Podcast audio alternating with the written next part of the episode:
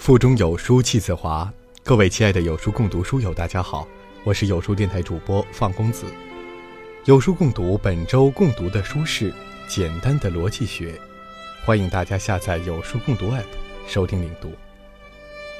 今天要分享的文章来自林默的吴清友，卖一本八卦杂志和一本好书都是二十五块钱，但那不一样。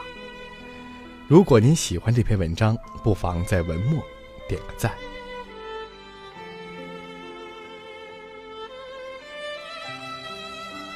诚品书店的创始人吴清友先生走了。昨天晚上，他六十八岁那年，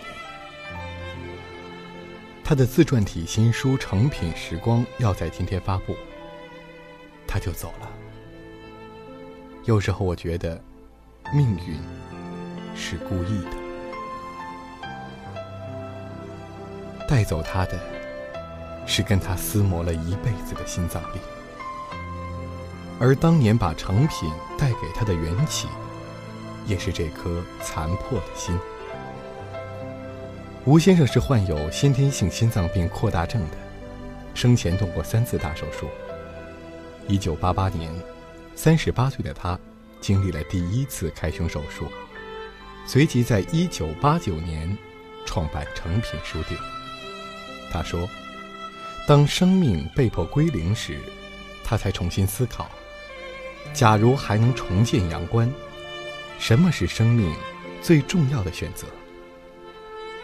创立之初，吴先生说：“成品的理念是人文、艺术、创意、生活。”这些词很美，很多商人都会说，但说的时候不过是为了把你口袋里的钱掏出来。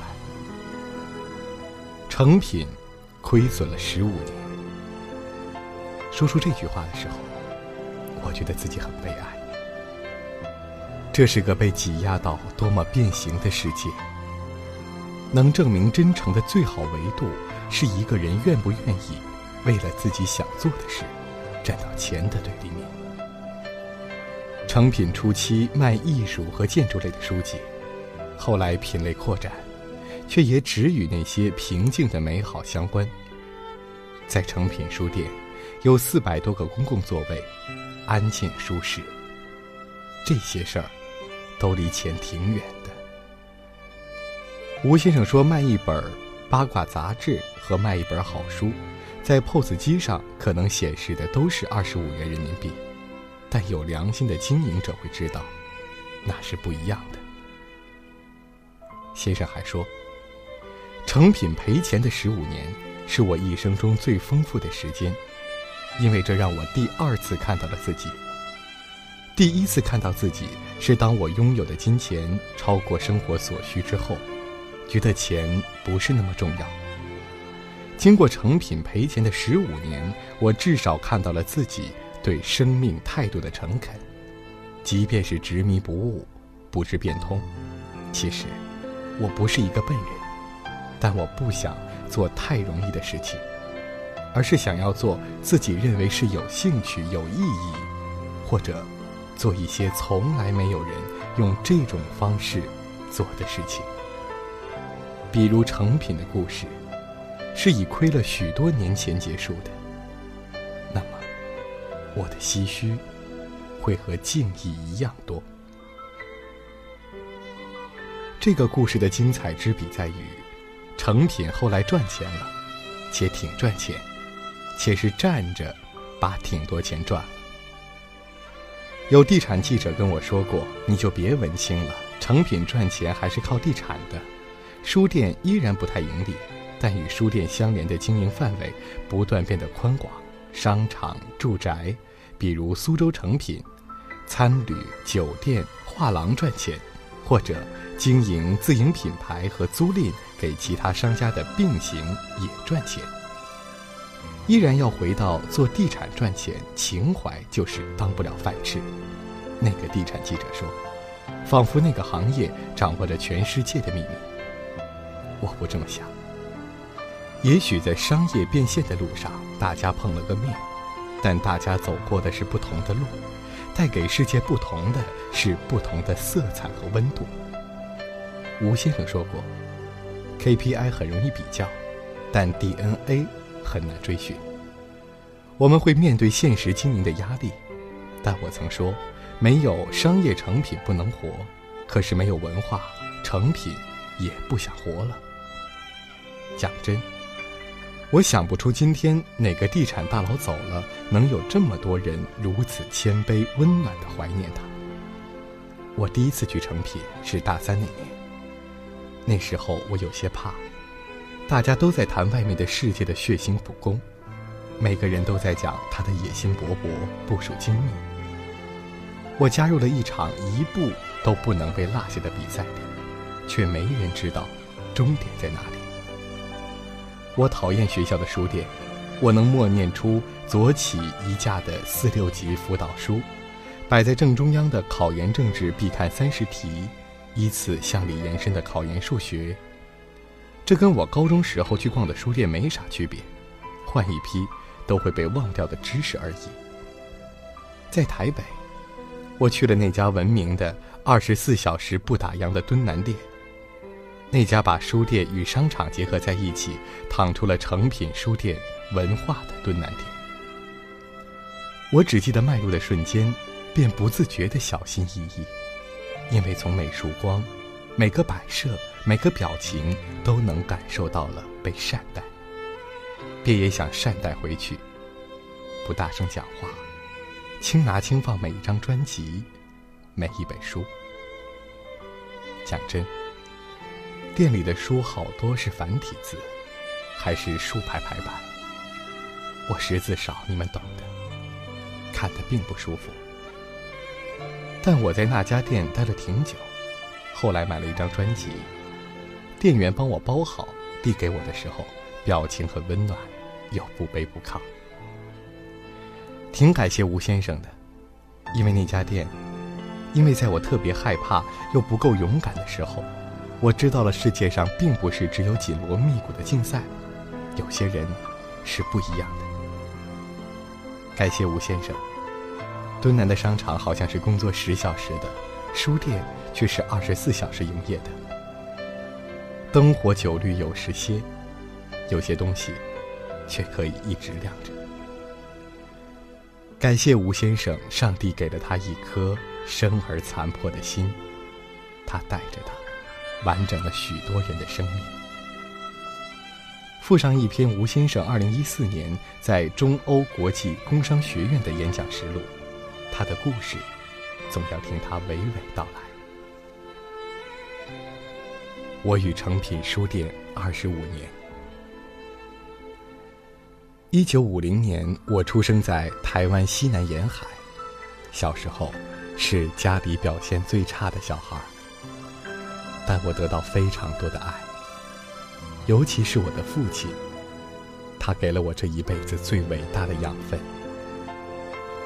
那个年代，台湾很贫困，父亲经历了非常大的风波，但是，他在我心目中，是一位伟大的父亲，也是一位伟大的爱人。他把生命定为留得清白在人间。虽然没有钱，但很有骨气。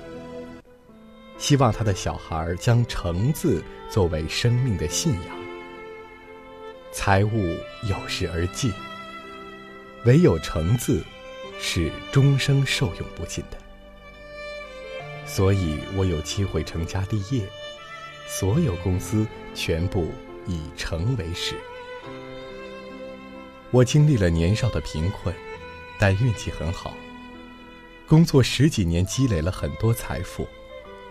一九八零年代左右，我经营一家小公司时，读到一本《灵机实物》。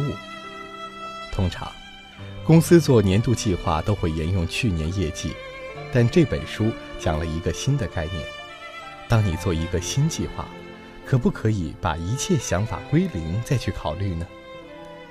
他让我自问两个问题：一。不做原来的行业，我做什么？第二，生命归零，我又期待什么？我有先天性心血管疾病，而手术在当时是很危险的，这就逼迫我思考生命的问题，重启了一段旅程。经过成品赔钱的十五年，我至少看到了自己对生命态度的诚恳。在病痛之中，我的内心非常迷离。就在这个因缘中，《弘一大师传》和史怀哲先生的《文明的哲学》给了我最重要的影响。《弘一大师传》文字太美了，是弘一大师对生命的了断。他三十多岁时。在文学、音乐、戏剧、教育等方面都很有成就，却选择了佛教中最严厉的律宗，以追求生命的完成。史怀哲先生对基督教很有研究，还研究巴赫，是一个非常好的管风琴演奏家。一天早上，他读到一份报道，讲刚果有很多黑奴病痛无人照顾，就立志此生都要奉献给黑奴。花了五六年时间去学医，然后跟太太去了非洲。这本书让我大受感动。史怀哲和弘一大师，一位在西方，一位在东方，在三十多岁的壮年就决定此生要渡己渡人，这种生命的壮阔，实在是非我们所能及。我的学问不好，但从小就喜欢思考。史怀哲讲到，大自然是上帝最伟大的创作，人类最伟大的创作尽在书本当中，这开启了我对书店经营的一种兴趣。柏拉图曾经说过，贩售和分享知识其实是要比贩售和分享食品更严谨、更需要小心的事情。之前我根本没有任何对书店的认识，虽然相较于弘一大师。经营成品书店也不过是做一个心灵生活的逃兵，但我开始思考人生的价值到底在哪里。我提出了人文、艺术、创意和生活为理念的成品之旅，也就是爱、善、美的不断精进，使自己不断的活下去。成品除了书店，还有一个成品画廊，是讲美的。成品艺术空间则希望通过各类艺术活动，通过展览、表演或对话，把美展现出来。因为病痛，我对书店无法做五年、十年长远的计划，而是要考虑每个当下安定心灵的可能。我本以为准备一点小本钱可以赔五到八年，没想到一直赔了十五年。成品书店不是商学院的好案例。却是对我生命的一种创作和探索。成品赔钱的十五年，是我一生中最丰富的时间，因为这让我第二次看到了自己。第一次看到自己，是当我拥有的金钱超过生活所需之后，觉得钱不是那么重要。经过成品赔钱的十五年，我至少看到了自己对生命态度的诚恳，即便是执迷不悟。不知变通。其实我不是一个笨人，但我不想做太容易的事情，而是要做自己认为是有兴趣、有意义，或者做一些从来没有人用这种方式做的事情。困而知之，我有切身的体会。成品曾经走投无路，我安慰自己说：人生在事业之上，心念在能力之上。所有这些困惑，都为你在人生上的遭遇，让你对生命有新的发现。我所有的领悟，都是在困境当中得到的。我在香港、台湾经历了三次心脏手术，陷入困厄之时，会问为什么是我？其实，为什么不是你？只问为什么是我？会很委屈，心不甘情不愿，心灵是负面的。想为什么不是我，就会豁然开朗多了。没有人有资格说贫困不该归我，苦难不该归我，病痛不该归我。生命当中没有那种理所当然的回报。你要做什么，你自己可以决定。你想要得到什么，对不起，上天做主。这可能不太合乎商学院的逻辑，但可能是人的心灵最需要的养分。当你把顾客看成消费者的时候，你看到的是他的钱，而没有注意到他是一个人。服务的终极目标是精进自己，分享他人。成品是服务业，但服务的意义到底是什么？我上过很多美式、欧式商学院的课，至今也没有得到满意的答复。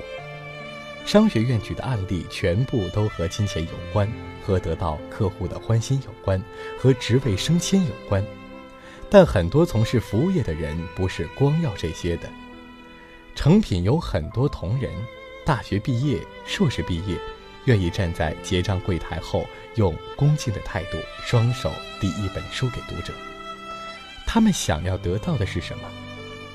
服务的终极目标是精进自己，分享他人。每一个从业人员希望明天的我比今天更精彩。能不能把所有的陌生人当成一个独立的生命个体，就像自己的兄弟姐妹一般？顾客只不过是在分享我精进过程当中某一个当下，这是一个永远无法完成的完美的目标，但至少表达了我们对服务的态度和对生命的态度。利益也有近利、远利、短利、长利之别。我对事业的经营关照几个面向：对社会、对文化、对城市、对读者的全面关照。商学院的教育一般把客户当成是消费者，而我们把顾客当成是一个读者、一个人。当你把顾客看成消费者的时候，你看到的是顾客的钱，而没有注意到他是一个人。有的成品书店开在医院里，我看到病人在我们卖简餐的地方吃一碗热腾腾的面，跟他在购物中心吃一碗面的感动是不一样的。我有机会在医院服务一个有病痛的人，让他有那碗牛肉面的满足感，这是非常好的。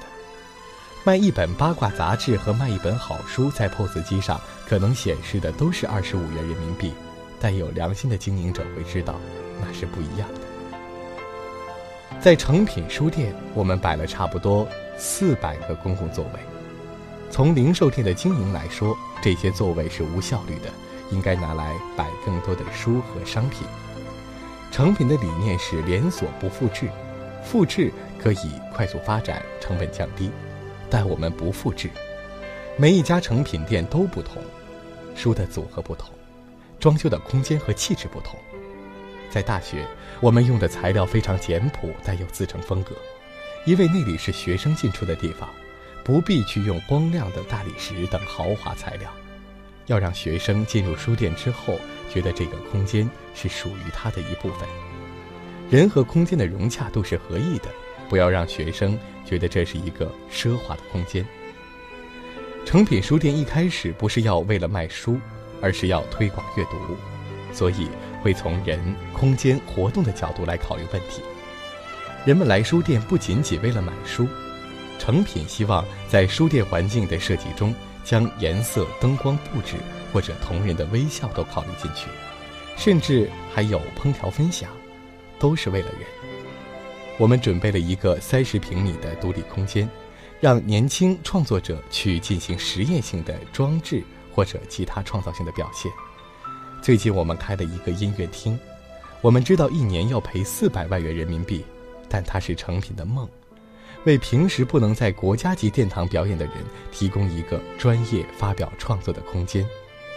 成品办的活动绝大部分是免费的，因为在我们看来，人文思维关乎人和自我、人和他人、人和社会、人和天地，甚至是人与鬼魂之间。二零一零年到成品书店开书的人超过一亿次。二零一三年，诚品书店营收额是一百三十亿台币，会员九十八万，书店营收占百分之三十左右。经历二十五个春夏秋冬之后，我的生命才学到从容。曾是学家笔下的悠然自在，现在才化为生活中的美好。全球化是一个灾难，导致强者更强。富者更富，大者更大。绝大部分人要在商场一争长短，一百个人当中，赢家不会超过十个人。贫富差距越来越大，人类可能开始要转变了。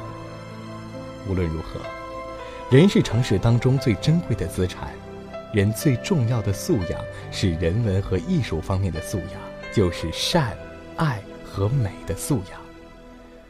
书店行业大家都在讲网络化、电商。但成品讲的是人和人之间、人和空间之间、人和书本之间、人和讲座、表演等之间的互动。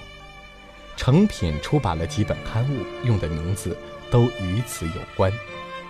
当你不能改变世界的时候，必须要改变自己，要理清自己的价值，保有心灵层次的安宁。台湾有一位很有名的文学家曾经说过。活在当今社会，假使没有一点文学和艺术的涵养，日子是很难从容过下去的。生命究竟是我们最重要的关口，而不是生意和钱。成品在商业经营上备受批判，但我至少信守当年的信诺，希望一本书、一句格言、一首名曲、一个新的思想剖面。一件艺术创作品，一栋感人的建筑与空间，都能产生一份灵动力，丰富大家的精神与心灵。二十五年来，我继续实现这些愿望。现在我们有电影院、音乐表演厅、画廊、艺文空间、成品讲堂，在苏州建造了未来成品在大陆发展的第一个项目。我真的觉得奇怪，好像上天在冥冥之中促成了。很多好的姻缘。一个企业真正的创新是在价值和理念的部分。假如把事业和人生做一个整合性的思考，以生存、生活、生命或物质的生活、精神的生活、心灵的生活三层次对应到经营上来，就是先求生存，再求领先，领先之后，有的人要成为产业的第一。而成品希望顾客满意，在繁忙的都市当中，希望书店成为城市人的客厅，到书店里可以放松，可以从容。二零一一年，我到北京和很多官员见面，他们问我对北京的意见，我很坦率地讲，北京的读者值得书店的经营者给予更好的待遇，给他们更好的空间、更多元的选择、更亲切的服务。要让更有灵魂的活动注入书店的氛围。当代大陆的企业家要有更好的人文素养，必须要关注这个社会，不仅仅依靠政府。过度精明取得的利益是一种掠夺。商业认为你的 KPI 好，经营效益好，从人文观点上来说，实质是在衍生成强弱贫富。没有钱，成品活不下去。但我心里同时也非常明白，如果没有文化，我也不想活了。很多人可以买到香奈儿，但买不到气质；可以买到很好的床，但买不到安稳的睡眠；可以买到豪华别墅，但买不到温馨的家庭；可以买到很好的食物，但不一定买到很好的食欲。有一位建筑评论家说过。真正知道一个理念，至少需要花二十年的时间；至于亲身体验而至深信不疑，则需要三十年光阴。要能够随心所欲的应用，将要耗掉五十年的生命。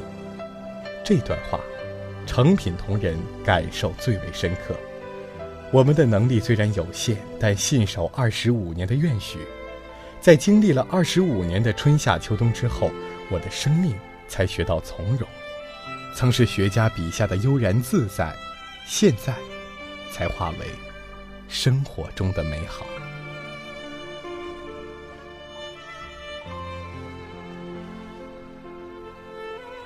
更多美文，欢迎关注微信公众号“有书”。